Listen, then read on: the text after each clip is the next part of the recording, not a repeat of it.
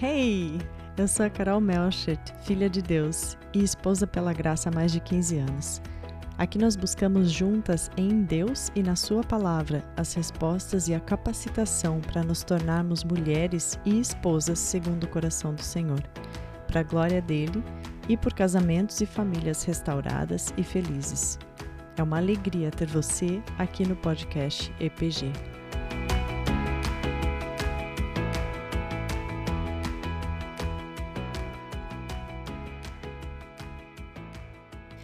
Este é o quarto e último episódio da série de estudos compartilhados do livro de Ruth.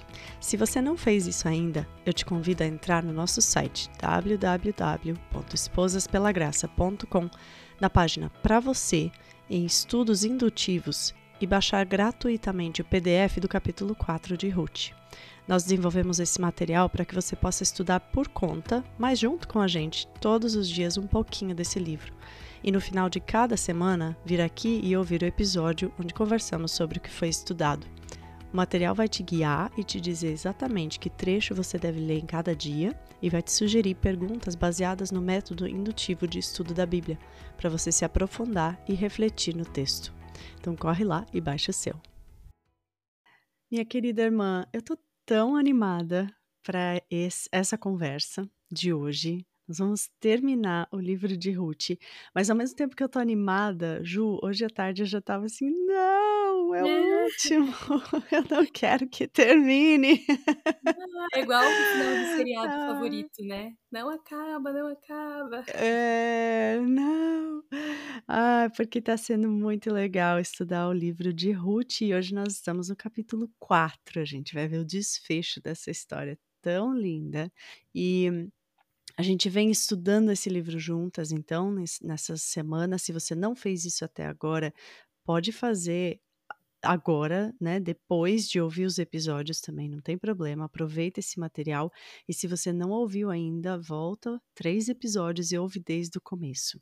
E hoje a gente vai falar sobre capítulo 4, a gente parou, é, é, é tipo, tipo seriado mesmo, né, Ju, porque a gente parou no, no episódio anterior, assim, naquela coisa assim, o que, que vai acontecer agora? Parece seriado mesmo, né? Aquele suspense. Sim, a gente torce pelo melhor, mas sabe que tanta coisa pode acontecer, né? E vai acontecer. Uhum. Sim. Então, a gente terminou com as, as palavras. Agora espere, minha filha, até saber o que acontecerá, porque Boaz está lá disposto a casar com Ruth, a ser o, o resgatador de Ruth, mas tem um outro cara aí no jogo que pode acabar com o plano deles, né? E Ai, a gente não sabe o que vai acontecer. Então a gente vai falar sobre isso hoje, vamos ver. Uma boa novela, sempre tem alguém que pode pôr tudo a perder, né? Será que vai ser? é verdade. então vamos lá, vamos começar do começo do capítulo 4. Se você quiser ler com a gente, a gente está lendo na NVI. Diz assim: Enquanto isso, Boaz subiu à porta da cidade e sentou-se, exatamente quando o resgatador que ele havia mencionado estava passando por ali. Boaz o chamou e disse: Meu amigo, vem cá, sente-se aqui, vem bater um papo comigo. E ele foi isso. lá e sentou. Então, só nesse versículo a gente já vê aí umas informações bem interessantes. Primeiro, que né, a gente precisa lembrar que Boaz teve aquele encontro com Ruth e que a no... quando a Ruth chegou, contou para Noemi, a Noemi falou: Minha filha, agora espere e vamos ver né, o que, que ele vai, o que, que vai acontecer, porque esse homem não vai sossegar até resolver essa questão. Uhum. E até uhum. recomendo que você ouça o episódio anterior com muito carinho para ouvir alguns conselhos de como fazer com que o seu marido querido né, faça o que você está pedindo rapidamente. mas, mas, retomando aqui, é, nós vemos então que Boaz saiu né, da, com aquilo na cabeça, pronto para resolver, e ele parece estar tão ansioso que ele já vai direto para a porta da cidade. E a porta uhum. da cidade não era só o lugar de entrada na cidade, era o lugar onde o rei uhum. ia receber comitivas, é o lugar onde os contratos eram, né, é, as uhum. transições uhum. aconteciam. É como se fosse, assim, para a gente entender um pouquinho, um cartório. Então, logo depois desse encontro dramático com Ruth, ele vai para a porta da cidade e se assenta lá e fica esperando também. Assim como uhum. Ruth deveria esperar, ele vai pronto para ficar esperando. Mas o autor do texto, que gosta de deixar na gente aquele sentimento de que coisas acontecem por acaso, mas na verdade elas são provisão de Deus, ele coloca uhum. que exatamente na hora em que Boaz estava sentadinho esperando, a pessoa que, com quem ele deveria falar aparece na frente dele, uhum. na porta da uhum. cidade, e ele chama, né? Então, ei, meu amigo. E esse uhum. termo também nos revela alguma coisa quando a gente olha para o original, porque quando a gente é, lê assim, né, no, no, português, parece meu amigo, parece alguém próximo, vem cá, meu uhum. amigo, vamos conversar. Mas, na verdade, a expressão original, ela é mais no sentido de alguém que você não conhece. Você está chamando de forma uhum. amigável alguém que você não conhece. Então, mais ou menos assim, aquelas pessoas que chamam o garçom, né? Ei, amigo, vem cá. Essa é a ideia. No Brasil, né? No Brasil, no Brasil. E ainda alguns, né? Alguns. Mas seria, digamos, uma forma é, gentil de chamar alguém que você não tem intimidade uhum. para que venha perto. E é bom ficar claro porque é, depois ele vai contar, né, ali prosseguindo o texto, ele vai falar que o nosso irmão é Elimelec, mas ele também está dando uhum. a entender, está né, explicando que é da mesma família, não quer dizer que eles Isso. fossem irmãos, né, não, não, não, não, não temos essas informações, não sabemos, pode ser que eles fossem meio irmãos, irmãos, enfim, mas o texto não uhum. diz isso, então, é, o mais provável é uhum. é que alguém que ele não tivesse, assim, nenhum relacionamento próximo e ele chama, ei, amigo, vem cá. E o cara que estava passando por acaso, naquele exato momento, vem uhum. e sentam, né? Eles vão bater um papo ali, tomar um café na frente do cartório. Ou seja, Boaz é bem esperto. Uhum. Ele diz: vamos, vamos uhum. ter uma conversa aqui bem tranquila, mas vamos fazer isso na frente do cartório para deixar tudo registradinho, assinado e resolvido. É, eu gosto deixa, de. Deixa que eu te assim, pago o tá cafezinho. isso. Eu gosto de gente assim. Vamos resolver aqui, beleza. Sim. Agora tá feito, resolvido prosseguimos. Uhum, uhum. E sabe o que, que eu fiquei pensando também antes, Ju? Ele tava, se a gente voltar ali no capítulo anterior, né, da, da nossa da nossa série, ele tava dormindo lá na, como que é o nome? Eira? Na Eira, Eira no né? celeiro. Ele é. tava é, ele tava dormindo na eira, porque ele tava ali no, tipo, na, no, sabe aquele a, época do ano, assim, fechamento de ano, que tá é o quando você mais tem trabalho. Ele estava dormindo na era para proteger os grãos dele, né? Como a Ju explicou, ele estava trabalhando até tarde da noite, ele estava muito atarefado. Ele não estava assim, ah, vou aproveitar que eu tô com tempo para matar aqui e vou lá fazer, vou ficar esperando o dito cujo na porta da cidade passar. Não, ele realmente demonstrou que ele, primeiro, era um cara de atitude e que ele realmente queria resgatar Ruth, né? Porque ele Exato. foi ali, da, do jeito que ele estava, ele foi para a porta e já resolveu o negócio ali na hora mesmo. Se tem algum homem nos ouvindo aqui, homens aprendam, né? Sejam homens assim. Amém. Bem, e daí Boaz reúne os líderes da cidade, né? Porque isso também era costume, eles não, eles não poderiam fechar, fazer um contrato de venda de, de terra sem ter testemunhas. Então ele chegou, chamou dez líderes da cidade, falou: sentem-se aqui também. Eles sentaram também. E depois ele, ele contou, né, para o resgatador: olha, o caos é o seguinte.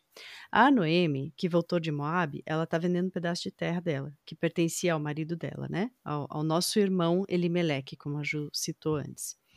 É, olha, eu acho interessante essa tradução aqui, particularmente em português, porque é, parece que ele está assim, realmente sendo muito astuto na hora. Olha como ele fala. eu, eu, pensei que eu devia te, te apresentar o assunto, assim, só, né? Talvez seja de interesse, de teu interesse, né, aqui na presença dos líderes do povo, né, e te dar essa sugestão, porque vai que, né, vai que te interessa adquirir o terreno. Então, Eu se acho você que quiser resgatar... conselhos para Boaz também, viu? Uma estrategista ali por trás. É, não, acho que devia ser coisa da família. Tava na família já. E aí ele fala: então, se você quer resgatar essa propriedade, resgate-a. Se não, me diz, porque eu quero saber disso, porque não tem, ninguém mais tem esse direito aqui, só você em primeiro lugar e depois eu, né? Então, Ju, explica pra gente o que, que é esse negócio de resgatar a, a, o terreno da Noemi aqui. A gente precisa entender duas leis que foram dadas por Deus a Israel, que é a lei do resgate e a lei do levirato. Nessa história de Ruth uhum. aqui, tem uma mistura das duas, mas a situação poderia ser a seguinte, parece que e parece que Boaz construiu o raciocínio dele por isso. É, uhum. A lei do resgate, ela funcionava assim: quando uma mulher sem filhos se tornava viúva, a propriedade do seu falecido marido deveria ser comprada, né, por um parente uhum. próximo. O povo de Israel, ele, eles não podiam vender a lei, porque lembra que eles estavam morando na terra prometida, né, uma terra que foi conquistada, uhum. que foi nossa, né, que eles esperaram tanto por aquilo. Então eles não podiam simplesmente comprar e vender propriedades para que aquela terra não fosse é, vendida para estrangeiros, enfim, tem uma série de leis a respeito de como uhum. que essas propriedades deveriam ser compradas, vendidas, e elas deveriam permanecer dentro da mesma tribo, de preferência dentro ali do uhum. clã, da uhum. família. Por isso que tem esse esquema do resgatador, que seria um parente próximo, né? Seria uhum. ali é, alguém com condições financeiras, porque a pessoa teria que comprar, ela não iria herdar a terra, ela teria que comprar uhum. aquela terra e se responsabilizar pela viúva, né, pela provisão, que uhum. não daria muitos custos, mas enfim, é um investimento que esse parente próximo faria. Se ele uhum. resgata uhum. a terra, a terra se torna dele. Mas aqui no livro de Ruth, e é o que Boaz está mostrando para essa para esse homem que que não tem nem o seu nome citado, né, na história, uhum. Que não era apenas o resgate da terra, mas também o resgate das viúvas, incluindo uma estrangeira moabita, que o texto faz uhum. questão de uhum. evidenciar várias vezes. E aqui ele está fazendo referência à lei do levirato. A lei do uhum. levirato, que a gente já ouviu aí falar algumas vezes, ela tem origem no termo levir, que significa cunhado. E uhum. essa lei, ela tinha o mesmo propósito de resgatar a terra, mas ela se aplicava a viúvas sem filhos que ainda estivessem em idade de conceber. Então, nesse uhum. caso, cunhado mais velho, que fosse né, maior de idade, que pudesse se casar, ele casaria com essa viúva, geraria um filho homem, né? Então, uhum. tentaria ali os filhos até que fosse um homem, para que esse filho homem pudesse herdar a terra do falecido pai. Esse filho uhum. homem, juridicamente, não seria filho do pai biológico, mas sim do marido uhum. falecido da viúva. Então, é, a uhum. herança né, da, do, falecido marido ficaria para esse filho e dessa forma nem a propriedade sairia da família e nem o nome seria perdido, né? Uma uhum. forma assim, que, uhum. ensinada por Deus para preservar as gerações é, daquele povo.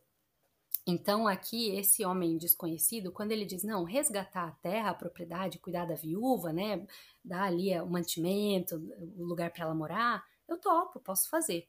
Uhum. Agora, casar com alguém e ter um filho, né, e deixar com que essa herança uhum. fique para esse filho, aí ele já não estava disposto. Por quê? Uhum. Né? A gente é muito rápido em julgar esse homem, assim. Nós somos rápidos em julgar todo mundo, na verdade. Mas eu fico me imaginando uhum. na situação dele, né? Pra gente tentar entender no nosso tempo. Vamos dizer que alguém chega para você e diz que tem uma pessoa passando muita necessidade na sua família e que você precisa doar o seu carro para ela, tá? Tô pensando aqui, não sei se é o melhor exemplo, mas só para tentar entender a linha de raciocínio. Uhum. Doar o seu carro. Você não tem condições de comprar um outro carro, você vai andar de ônibus, tá? E aí, essa seria a lei para proteger essa pessoa na sua necessidade, você teria que abrir mão de algo seu. Então, esse esse homem, a gente não sabe se ele era rico ou não, se ele teria, né, da onde que ele tiraria aquele dinheiro, e ele diminuiria o montante dele, o tipo capital dele, né? Ele se tornaria mais uhum. pobre para comprar uma terra que não ficaria para os seus filhos. Então essa é a é, lógica. É, por causa da Ruth. Né? Isso, por causa da do levirato, para ter um herdeiro do Sim. falecido marido de Ruth. Uhum. Uhum. E... É, então se fosse assim, se fosse só a Noemi no pacote, né? Ele Isso. estaria aumentando as suas riquezas, porque ele estaria adquirindo uma terra para que, que iria, no final das contas, para os seus filhos como herança e tudo mais depois. Agora, entrando a Ruth, que poderia ter filhos, né, no pacote, aí isso iria diminuir os recursos financeiros dele, porque ele estaria comprando a terra em favor da da, é, dos filhos de Elimeleque, né? Uhum, exatamente. Então, aqui a impressão que dá que o autor desse texto está querendo mostrar um contraste de um israelita, né? Que a gente também precisa entender que isso era uma lei, não era caridade, uhum, não era uhum, generosidade, isso. não era um favor que ele fazia. Era algo que uhum. deveria ser comum para todo o povo, era uma forma de manter o bem-estar social, a segurança social de todas as pessoas, né? E uhum. Mas o texto, esse livro de Ruth, ele parece nos mostrar o contraste desse homem que não estava disposto a abrir mão de um pouquinho, não era nem perder a sua terra, nada disso, mas abrir mão de um pouquinho uhum. do que ele tinha para o bem-estar social, né, de pessoas que poderiam literalmente morrer, né, duas mulheres uhum. desamparadas, mas em contrapartida nós temos Boaz e Ruth, principalmente Ruth, que estava disposta a abrir mão de qualquer possibilidade ou perspectiva de, de crescimento e de, de, sucesso que ela teria no seu próprio país, com seu próprio povo, e que ela deixou tudo aquilo para que a Noemi uhum. não perecesse. Então, mais uma vez, a gente vê esse uhum. contraste, né? Daqueles que conhecem uhum. o Deus verdadeiro, que conhecem, a, que têm os princípios da fé, que deveriam viver isso naturalmente, não como uma caridade, mas como um, um senso de, de tudo, tudo pertence a Deus, né? Se tem um filho uhum. de Deus uhum. passando necessidade, é, é, meu dever ajudar, né? Não é que eu seja uhum. uma pessoa uhum. boazinha. E em relação a outras pessoas que nem teriam, né? De que nem se seria esperada esse, essa reação, mas que o fazem. E eu acho que essa, esse, essa parte aqui da história também nos mostra bastante da confiança que Boaz teve em Deus porque ele poderia, como você citou no começo, a gente não sabe nem se eles são, se eles eram próximos, porque pensa comigo, se o, se o cara não tinha nem ciência de que ele precisaria também casar com a Ruth, uhum. ele não uhum. era muito íntimo ali do, do, da família, né? Ele não sabia o que estava acontecendo, então os dois não se conheciam direito. E então ele poderia ter ficado bem quietinho, casado com a Ruth, comprado a terra e talvez o outro cara nunca fosse saber, né? Isso demonstrou uh, a honra que ele tinha, né? Ele, ele agiu com honra, ele agiu com, é, com temor ao Senhor até em todos, os, em todos os momentos. Ele poderia ter perdido Ruth ali, e, mas mesmo assim ele resolveu fazer a coisa certa. Não, ele vem primeiro do que eu ali na, na lei do resgate, ele tem direito de saber, eu vou falar. Mas, ao mesmo tempo, ele também foi muito esperto, porque ele percebe que no começo do capítulo ali, ele já oferece uma saída fácil para o cara também, né? Me diz se uhum. você que tem interesse na terra, porque se você não, não, não tiver, eu vou comprar, eu, eu, eu vou querer. Fica tranquilo, e o outro cara tá é isso e, e provavelmente porque a gente sabe que Boaz era uma pessoa influente em Belém então provavelmente o cara sabia quem era Boaz, ele sabia que Boaz tinha condições de comprar a terra, ele tinha condições de assumir Ruth, a descendência dela e tal. Então, é, foi é, o cara, ele realmente ele abriu mão não só de um direito, porque aqui ele fala, né? Eu faço os meus estudos às vezes em inglês também, na, na versão em inglês, ele está dizendo é, tome o meu direito de, de redimir, de, né, de uh, comprar essa terra. Mas ele não estava abrindo mão só de um direito. Como a Ju falou, ele estava abrindo mão, ele estava deixando de cumprir uma lei ali, uma obrigação que ele teria, né?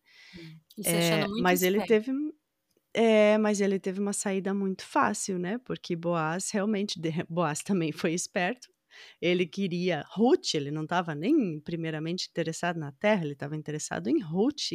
Ah. E, e ele fez de tudo para que, né, ele foi muito astuto, ele foi muito esperto nessa conversa. Carol, eu, como eu... será que estava o coração de Boaz, Carol? Imagina o frio na pois barriga. É. Aham, sim. Eu fiquei pensando também, né? Coração assim, batendo forte. Ai, Senhor, o que, que ele vai falar agora? Mas ele, né? Ele, ele confiou, ele confiou que Deus tinha a resposta, né? É, porque ele escolheu colocar, deixar isso na, nas mãos de Deus. Ele, claro, ele foi astuto e falou com muita saber, muita inteligência ali, é, quase que uh, manipulou a conversa, né? Não sei se dá para dizer isso porque é uma palavra bem forte e negativa, mas ele, ele conduziu a conversa de uma forma muito astuta. Mas uhum. ele não sabia o que, que ia sair. Ele poderia ter realmente ter perdido ali a, a mulher virtuosa dele, né? Para aquele cara que ele mal conhecia. E duas outras lições que a gente tira para nossa vida desse só desse trechinho é Primeiro que Deus foi muito misericordioso com eles em relação à espera, né? Porque essa espera poderia ter demorado tanto mais, foi tudo tão rápido, se a gente uhum. presta atenção. Eles já, elas já tinham sofrido por tanto tempo, né? Boaz também provavelmente é. já estava esperando há tanto tempo que Deus, quando decide que é a hora, ele faz e a gente pode até fazer, né, as nossas estratégias, a gente pode, a gente deve se preparar, agir com sabedoria, né, não ser impulsivo, uhum. planejar, mas a, a, provisão mesmo ela vem do Senhor.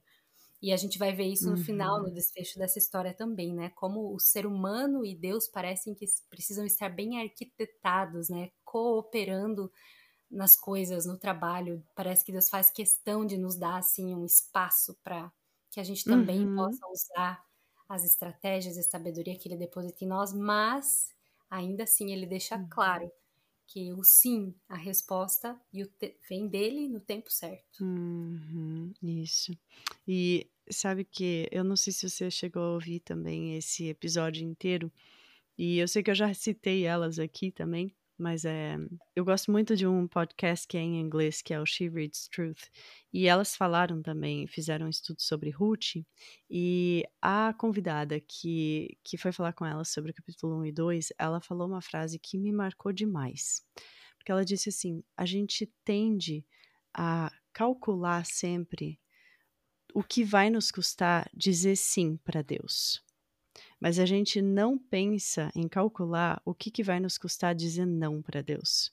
Uau, Porque esse homem disse não e ele poderia ter, ele poderia estar na, na genealogia de Jesus e ele perdeu essa oportunidade porque ele disse não aqui. E Boaz disse sim. Uau. Então isso eu achei assim, uau, uau. Vira uma e é verdade. Cabeça, né? Sim, é.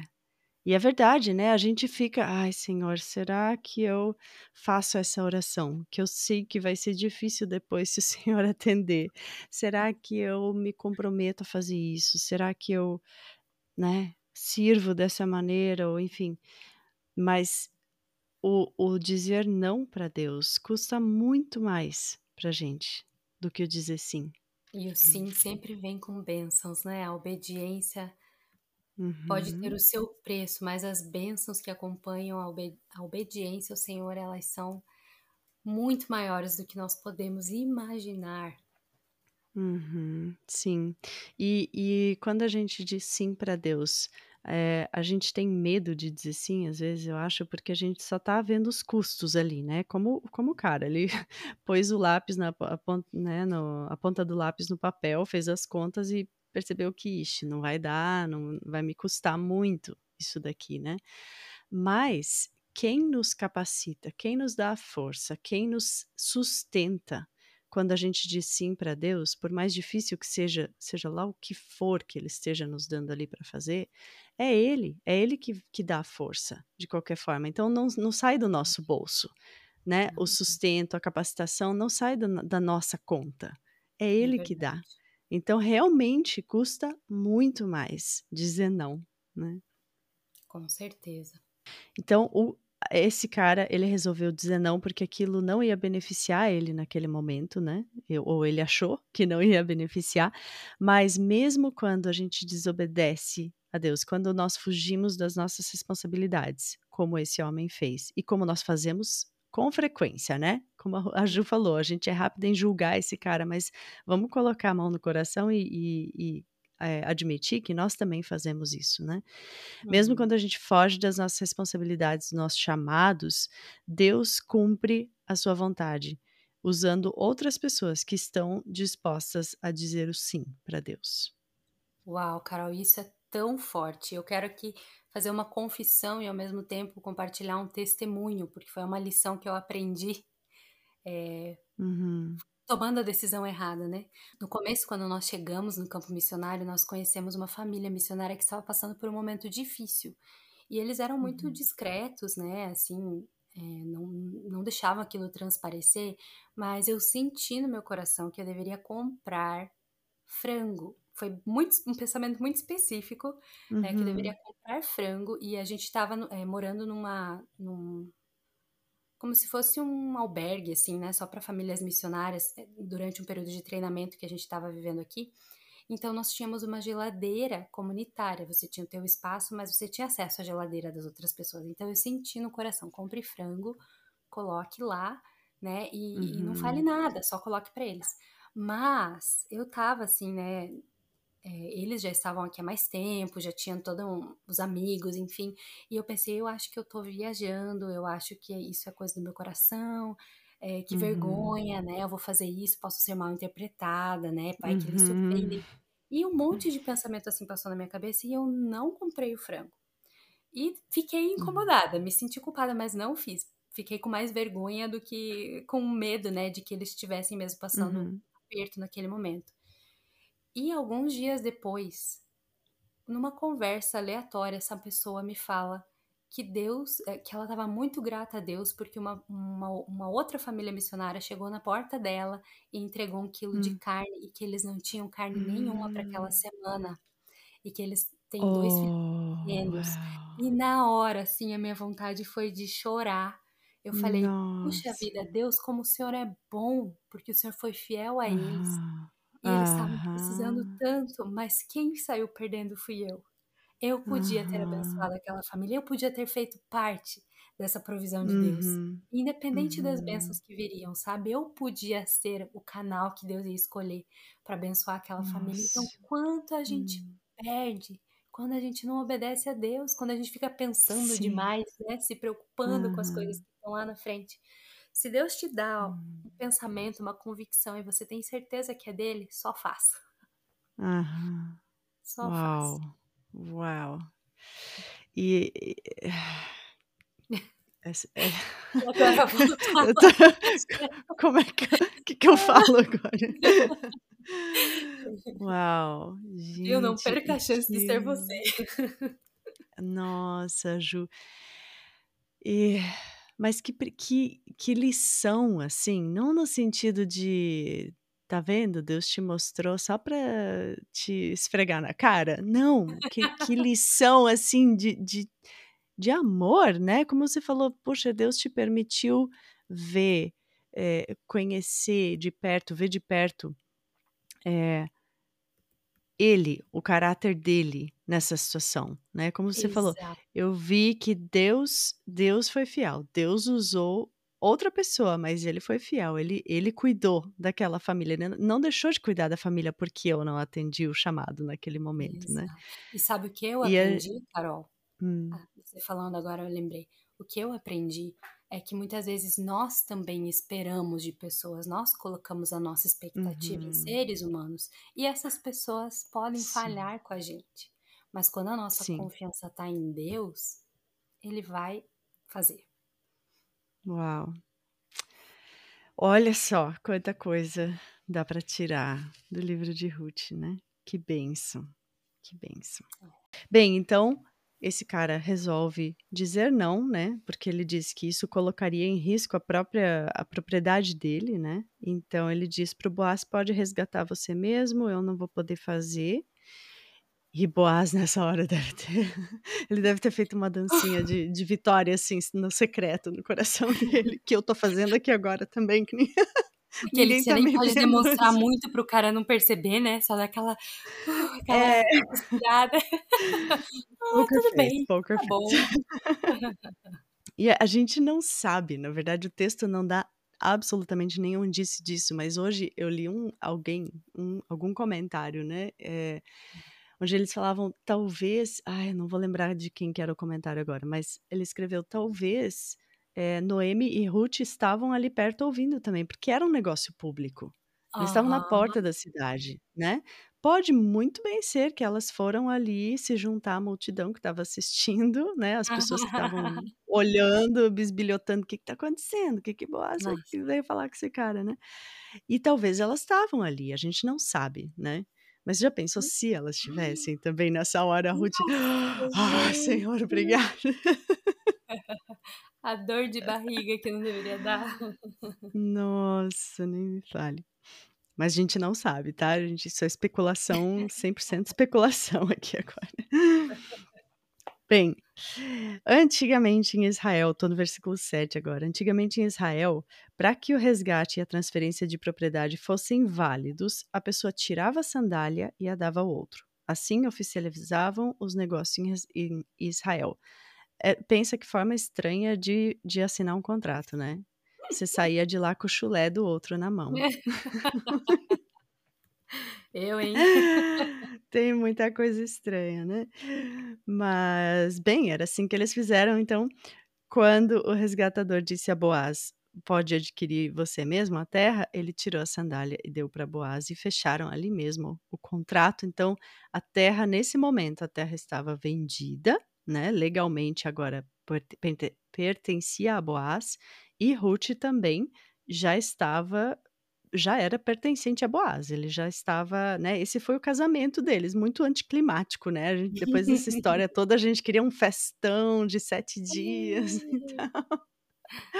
Vestido lindo. A gente, sim.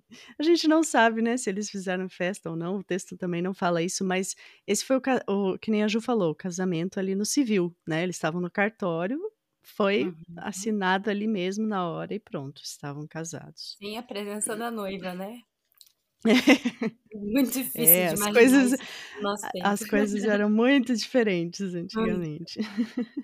Bom, daí Boaz eh, né, anuncia para os líderes de todos então são testemunhas de que ele estava adquirindo é, toda a propriedade de Elimelech, de Quilion e de Malon, né? E a Noemi com elas também, e que também estava adquirindo o direito de ter como mulher a moabita Ruth, viúva de Malon, para manter o nome do falecido sobre a sua herança. Ele fez questão de enfatizar, né? Ele já tinha falado Sim. que ela vinha no pacote, mas, gente, vocês estão de prova que ela é minha. vocês hoje são testemunhas disso, tá fechado. Ah. E aí os líderes e todos que estavam na porta, talvez, já pensou se Ruth estava ali? Eu sim, eu ah, testifico, é verdade, amém. aquele é, é aquele olhar no altar, né? Ah. Sim. Uhum. E eles confirmaram, né? Somos testemunhas. Tá feito, tá fechado.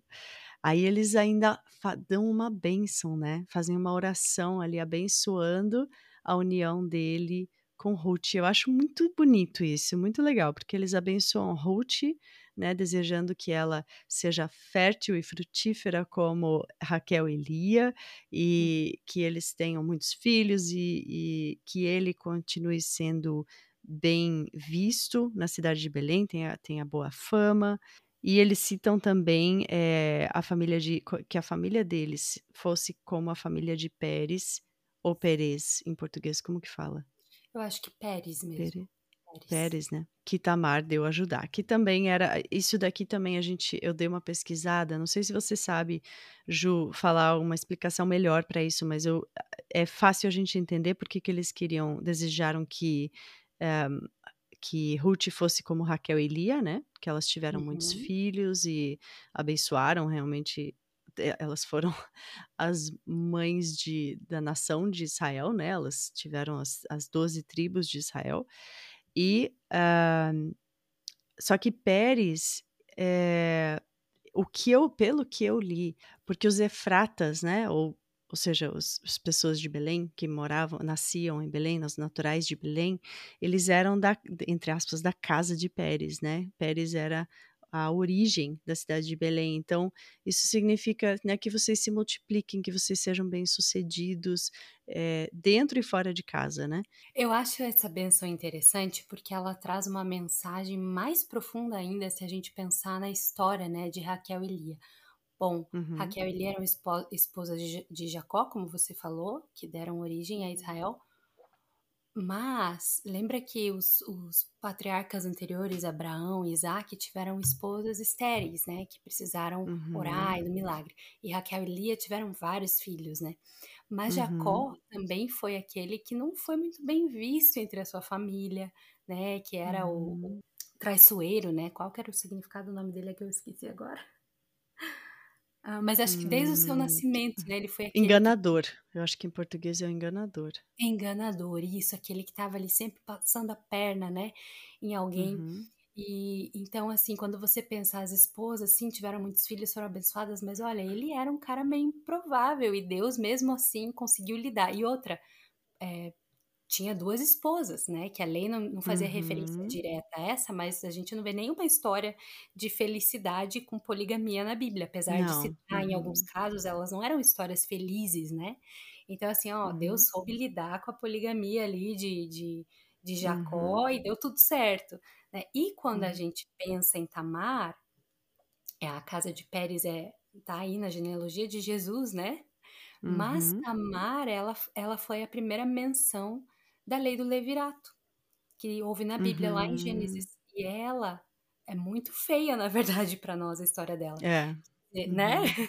Porque ela, uhum. ela, ela ficou viúva, foi prometida para o irmão, mas não cumpriram a, a, a lei, não cumpriram a promessa, ela ficou esquecida, desamparada, então ela se disfarçou de prostituta, foi até o sogro, seduziu uhum. o sogro, ficou grávida do sogro, pegou uma prova uhum. de que era uhum. dele mesmo, né, um, um pertence dele, e depois mandou de volta para ele e falou: Ó, oh, o filho é teu, né? Uhum. Resumindo muito a uhum. história, ela é cheia de tramas, enfim. Sim. Mas essa foi dessa forma que ela deu continuidade a sua família, né? A família de Pérez, que Deus achou por bem incluir na genealogia de Jesus. Então, para mim, Sim. além de ter o lado da bênção, né, que Deus faça o bem que fez a essas mulheres que puderam gerar filhos, eu vejo assim, veja como Deus é sábio e como nós somos pessoas comuns. Boaz, Ruth parecem heróis, mas eles são pessoas tão comuns quanto Raquel, Elia, Jacó, Tamar, mas uhum. que foram favorecidas pelo Senhor. E, e Tamar, ela, ela pegou as. as uh, ela resolveu o problema com as próprias mãos, né? Ela também teve muita, muita astúcia, mas no, no lado negativo nesse, nessa história. E, mas eu acho que uma coisa que fica clara, muito assim, que grita, salta das páginas do Antigo Testamento para mim, é o povo erra, erra e erra a gente pisa na bola de novo, de novo, de novo, mas a vontade de Deus se cumpre sempre. Deus não perde controle, ele não perde a bola, ele tá, ele é soberano sobre tudo e ele tem um plano, ele usa, como você falou, ele usa as pessoas mais improváveis, ele usa até os nossos erros para cumprir a vontade hum, dele, para que a é vontade é dele se cumpra e seja feita. Isso é Sim. muito lindo, uhum. muito lindo. Sim. Outra coisa que eu gosto nessa benção, Carol, que já faz ponte ali com o restante do texto, é como as pessoas se alegram com Boaz. Eu acho lindo isso na sim. cultura, né? Na cultura hebraica. Uhum. A gente uhum. tem que lembrar que era um vilarejinho, né? Pessoas que cresceram juntas, enfim. Uhum. Mas parece que eles são tão genuínos, né? Quando alguém é abençoado, parece, pelo menos nessa história, uhum. eles ficam tão felizes que eles celebram junto. E como nós precisamos aprender uhum. isso como cristãos, né? A ficar felizes uhum. e celebrar as bênçãos de Deus sobre os nossos uhum. irmãos. Bem, terminou o, o, contrato ali, a conversa deles, né, no portão da cidade, na porta da cidade, e eu imagino que Boaz estava muito feliz. Eu não sei, isso também a gente está aqui confabulando, né? Mas eu imagino que ele está muito feliz porque é, ele não só ganhou uma esposa naquele momento, mas ele ganhou uma esposa jovem, uma esposa virtuosa, uma mulher sábia que, que admirava ele de volta, né? Uhum. Uma mulher de valor, uma mulher honrada, como Ruth, trabalhadora, é, fiel, submissa, porque ela estava sempre sendo submissa a Noemi também, né? Ela era temente ao Senhor, por mais que ela era estrangeira e não era tão familiarizada com os costumes de, com, né, de Israel, ela era, ela fez essa escolha. No capítulo 1 lá ela falou: "O seu Deus será o meu Deus". Então ela era temente ao Senhor como ele. Ela era corajosa, porque ela foi trabalhar no pesado lá na, na no, no campo, né, colhendo com as outras mulheres. É, e muito sábia e astuta também, a gente viu isso no capítulo anterior, né? Quando ela mesma propõe o casamento para ele, ela já ela era sábia, né? Então ele ganhou.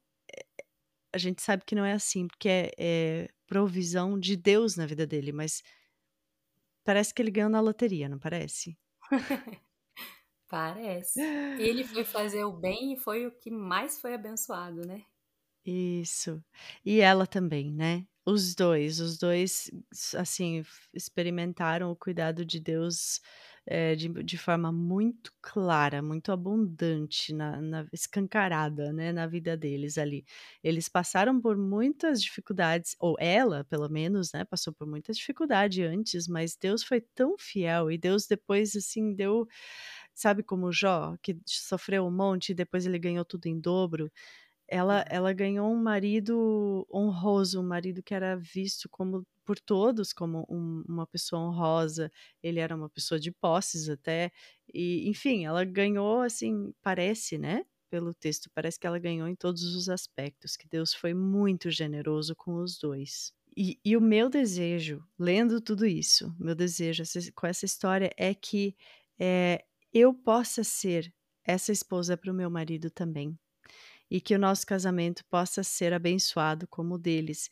E, e, o casamento deles não foi abençoado porque ele tinha posses ou, né, porque foi um encontro super espetacular ali, mas porque o coração dos dois estava é, temente ao Senhor. E que o meu marido seja respeitado na porta da cidade, onde ele toma o assento entre as autoridades da sua terra está lá em Provérbios 31, 23. E que os meus filhos se levantem e me elogiem, que o meu marido também me elogie, dizendo: muitas mulheres são exemplares, mas você a todas supera. Está lá em Provérbios 31, 28 e 29. Então, eu vejo isso neles, em Ruth e Boaz, e que, que a gente possa buscar isso também nos nossos casamentos. Isso começa por onde? Por ter um, um coração entregue ao Senhor e desejoso de, ser, de obedecer ao Senhor. Uau, amém.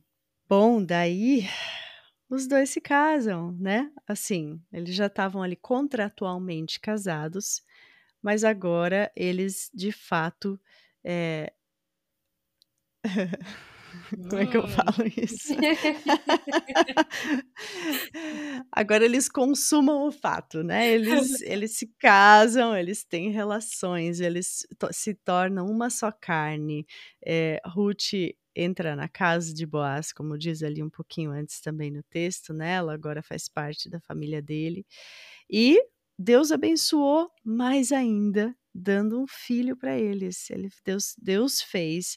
Eu acho muito lindo isso também no livro de Ruth, que como a, a soberania de Deus é reconhecida em, em, tantas, em tantos trechos, né, em tantos versículos, em tantas, em todas as ocasiões, porque aqui quando fala que Ruth engravidou, de novo, é, diz assim que o Senhor concedeu que ela engravidasse dele e desse à luz um filho. E no próximo versículo, versículo 14, também, quando as mulheres, né, as amigas de Noemi, é, vão da, parabenizar ela pelo, pelo netinho, que na verdade se tornou filho dela, elas dizem: Louvado seja quem? O Senhor, que hoje não deixou, não a deixou sem resgatador. Uau. Então a gente vê que tudo em tudo isso que foi estava acontecendo, em todos esses detalhes, em todos esses momentos, era o Senhor que estava no controle da situação. Era ele que estava provendo um resgatador, era ele que proveu um herdeiro. E, e, eu acho muito bonito ver isso nesse texto, né? E, e aí os dois têm um filho que se chama Obed. E quem é esse filho, Ju? Conta pra gente para terminar essa história maravilhosa. De, com chave de ouro, fechar com chave de ouro. Obed é avô do rei Davi, que vai ser o primeiro rei de Israel. E aqui é a chave, na verdade, desse, desse livro como um todo. É da linhagem do rei Davi que vem o nosso resgatador, o nosso redentor, rei, que é Jesus. Resgatador. Nosso uhum, rei. Uhum. E eu gosto muito uhum. de lembrar, Carol, que o tema central desse livro é a redenção. E a redenção uhum. é o tema central não só do livro de Ruth, mas da Bíblia. Né? Quando a gente estuda uma, uma história, uma narrativa, nós, lembra eh, nós lemos as histórias pela perspectiva da grande história, da grande narrativa que é a metanarrativa bíblica, que é a história da redenção. E o que, que é essa uhum. história da redenção? Vou fazer aqui um resuminho. Ela começa com uma uhum. tragédia, né? A criação, uhum. uma, algo bonito, mas o pecado. Né? Então vem a criação, a uhum. queda, e logo vem então a redenção através de Cristo, que redime todas as coisas, todas as pessoas. E o fim dessa história é a uhum. restauração, que é a promessa de novos céus e nova terra. Nós vemos uhum. que, por mais que o nosso contexto hoje tudo pareça né, uma transição comercial ali, o resgate parece uma transição comercial, na verdade é uma linda história de amor. Na história uhum. da Bíblia nós temos o ápice dessa história, que é a redenção através de Cristo, que vem e redime todas as coisas. Ele não faz apenas uma transação comercial, né? Mas ele, uhum. é, ele nos revela a verdadeira história de amor. E o final, o uhum. desfecho dessa história é ainda mais bonito, porque tem a promessa de uma restauração. Então, assim como Noemi uhum. é, pôde ter a restauração da sua família, pôde ter uma, uma herança, não apenas de, de, de provisão é, material, mas de, de, de, filhos, né? De filhos uhum. mesmo, por adoção. Deus nos promete restaurar todas as coisas com novos céus e nova terra. Então, esse livro tão pequenininho nos ajuda a ter assim um panorama, um, um resumo, uma imagem da história uhum. da nossa salvação, né? E, é, e é, isso é uhum. muito precioso. E essa história da redenção em Ruth começa na tragédia de um povo que se torna a tragédia de uma família, mas uhum. ela também é a bênção para uma família que se torna a bênção para um povo e para toda a humanidade através de Cristo. Uau. Por uhum. isso, essa história não é só a história de Ruth, a história de Noemi, a história de Boaz. Essa uhum. história é a minha e a sua história. E ela nos leva uhum. a glorificar o verdadeiro personagem principal, que é o nosso Deus. Uhum. E com isso Glória eu encerro a minha fala. não, não preparei mais nada. Que... É lindo demais. Mas nem né? precisa, né? Nem precisa, né, Ju? Gente, é Ai, Nossa, glória a Deus, glória a Deus. Sim. Olha, eu quero ler de novo aqui o versículo, um trechinho do versículo 14, né? Quando as mulheres vêm de novo, vêm congratular, porque Noemi, a gente esqueceu de, de falar esse detalhe aqui, no texto na nossa versão em português isso não fica assim super claro como o dia, mas Noemi adota Obed, né, como filho dela. E Uhum. Então, garantindo então a, a linhagem dela, né? A, a perpetuação da linhagem de Elimeleque, né? E uhum. quando as mulheres vão falar para ela ali, elas, de novo, né? Eu já li, mas vou ler de novo.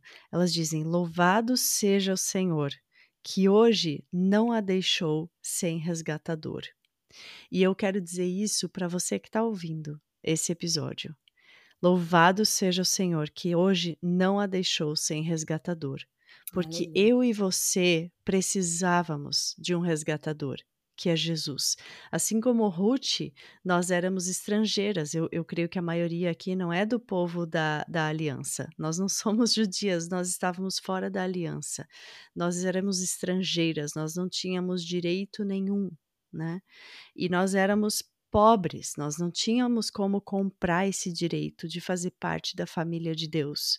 E a gente precisava de um resgatador, assim como Ruth e, e Noemi, né? E por meio de Cristo, por meio de Jesus, nós, eu e você, podemos fazer parte do povo de Deus, do povo da aliança. Nós podemos receber também o nome da família de Deus. Nós somos filhas de Deus através de Jesus, que é o nosso resgatador. Então, nele, nós temos. Lembra lá no capítulo anterior, quando Noemi fala para Ruth, no versículo 1 do capítulo 3, Noemi, a, a sogra, disse para Ruth: Minha filha, eu tenho que procurar você, para você um lugar seguro para a sua felicidade, que em outras versões também diz: Eu preciso procurar descanso para você. Hum. Esse resgatador da Ruth foi, ele significava descanso, ele significava lar seguro e felicidade para ela. E é isso que Jesus é para nós. Ele é o nosso descanso, ele é o nosso lugar seguro. Ele é, o nosso, ele é a nossa felicidade, nele está a nossa felicidade. Então, o livro de Ruth não é só uma história de amor entre um homem e uma mulher ali, na, na cidade de Belém, na época dos juízes. Ela é uma história de amor entre Jesus e a sua igreja. Boaz, ele estava interessado em Ruth, não na terra, e ele pagou um alto preço ali para poder é, a gente não sabe quanto que foi a terra, né? Se, se era muita terra, se era pouca terra, mas ele pagou o preço para ter direito de comprar Ruth, de adquirir Ruth. E Jesus pagou tudo que foi necessário para comprar a nós, a sua igreja. Ele pagou um alto preço, o mais alto preço. E, e isso é Ruth, isso é, isso é o livro de Ruth, essa história do nosso amado Jesus, nosso resgatador, que pagou o preço para que nós pudéssemos ser da família. Amém. Eu acho que vale até o convite, sabe, Carol? Talvez a maioria das mulheres uhum. que tem nos ouvido, de repente até homens, esposos aí ouvindo que a mulher deixa o volume mais alto, é, tenham interesse nessa história de amor, mas ainda não tenham conhecido o verdadeiro resgatador pessoalmente. E eu, eu acho uhum. que nós uhum. podemos ter a liberdade de fazer esse convite para você. Se você ainda não uhum. entregou a tua vida, não aceitou ser resgatada por esse Deus maravilhoso, não espere esse episódio terminar, faz uma oração agora mesmo, né? E convida uhum. Jesus para te revelar de uma forma pessoal e transformadora essa história de redenção, para que a sua vida seja resgatada por Deus e para que você possa ter essa bênção e essa promessa, né, ser incluída, ser adotada como parte uhum. da família do próprio Deus. Amém. Ju, você quer orar para a gente então, para encerrar esse episódio? Vamos orar, sim. Jesus, como o Senhor é lindo, como o Senhor é perfeito, como o seu amor é o único amor que não pode falhar em nada e que hum. nunca nos deixa decepcionadas, Pai, que nunca nos frustra. Hum. Como nós te adoramos, Deus Criador poderoso, por ser tão criativo em tudo que o Senhor faz e até na forma de narrar uma história, o Senhor tem esse cuidado de falar de uma forma que vai tocar o nosso coração tão profundamente.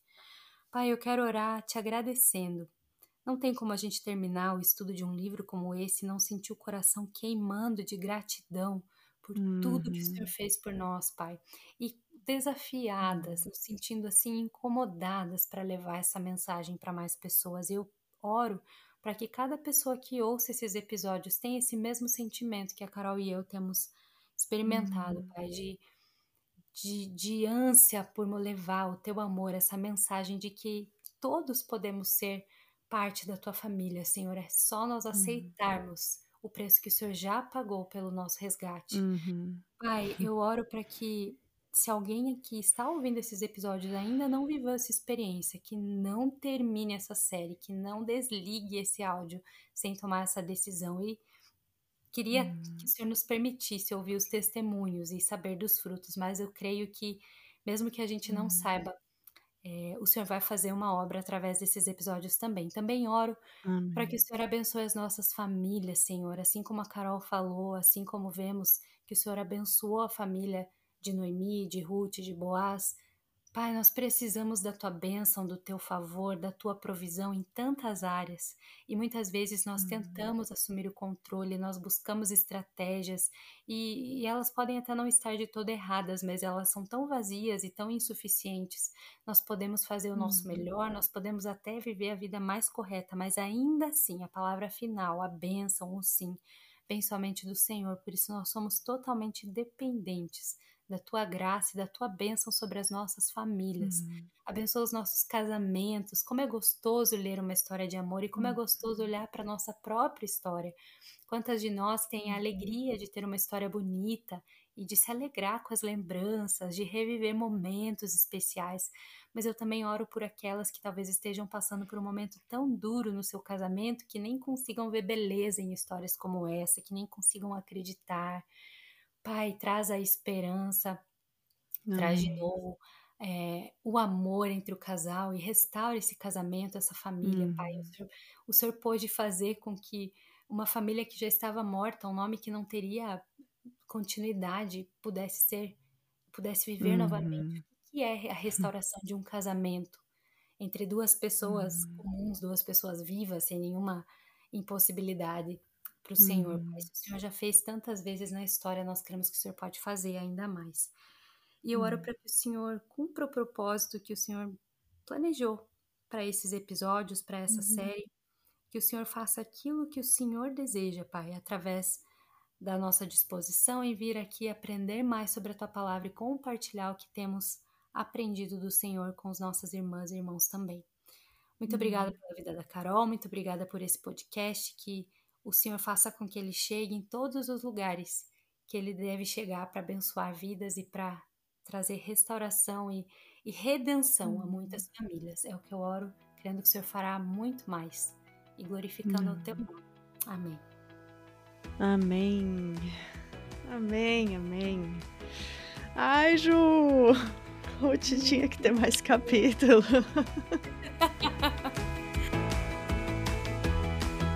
Muito obrigada por me fazer companhia nessa conversa. A gente está também no Instagram, no arroba Esposas Pela Graça, sem cedilha, só o C. Se esse episódio te falou coração, te abençoou de alguma forma, conta para mim lá no Instagram e compartilha com alguma amiga que você acha que pode ser abençoada também por essa mensagem. E a minha oração é para que a sua família, o seu relacionamento, o seu casamento possam refletir a glória e o amor de Jesus no mundo.